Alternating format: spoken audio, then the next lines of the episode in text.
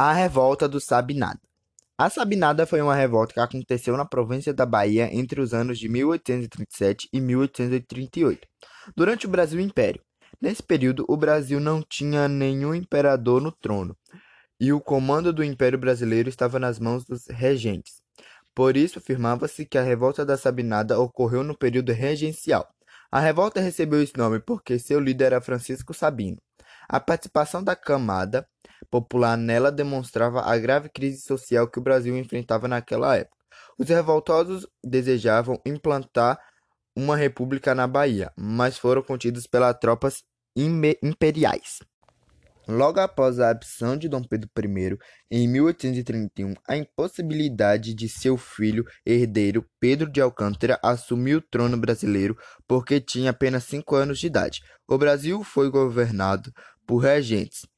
Era o período regencial nesse momento. O poder moderador, que era exclusivo do imperador, foi suspenso e em 1834 foi decretado o ato adicional que em outras medidas concedia relativa autonomia às províncias por parte do governo central.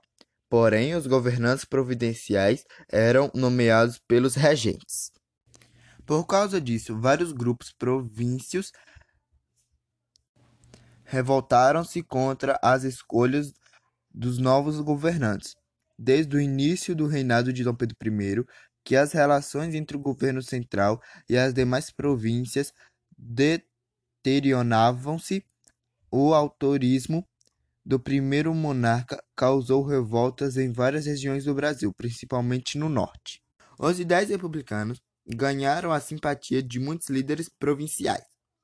As antigas colônias espanholas, bem como os Estados Unidos, logo após sua independência, tornaram-se repúblicas, eh, tornaram-se repúblicas.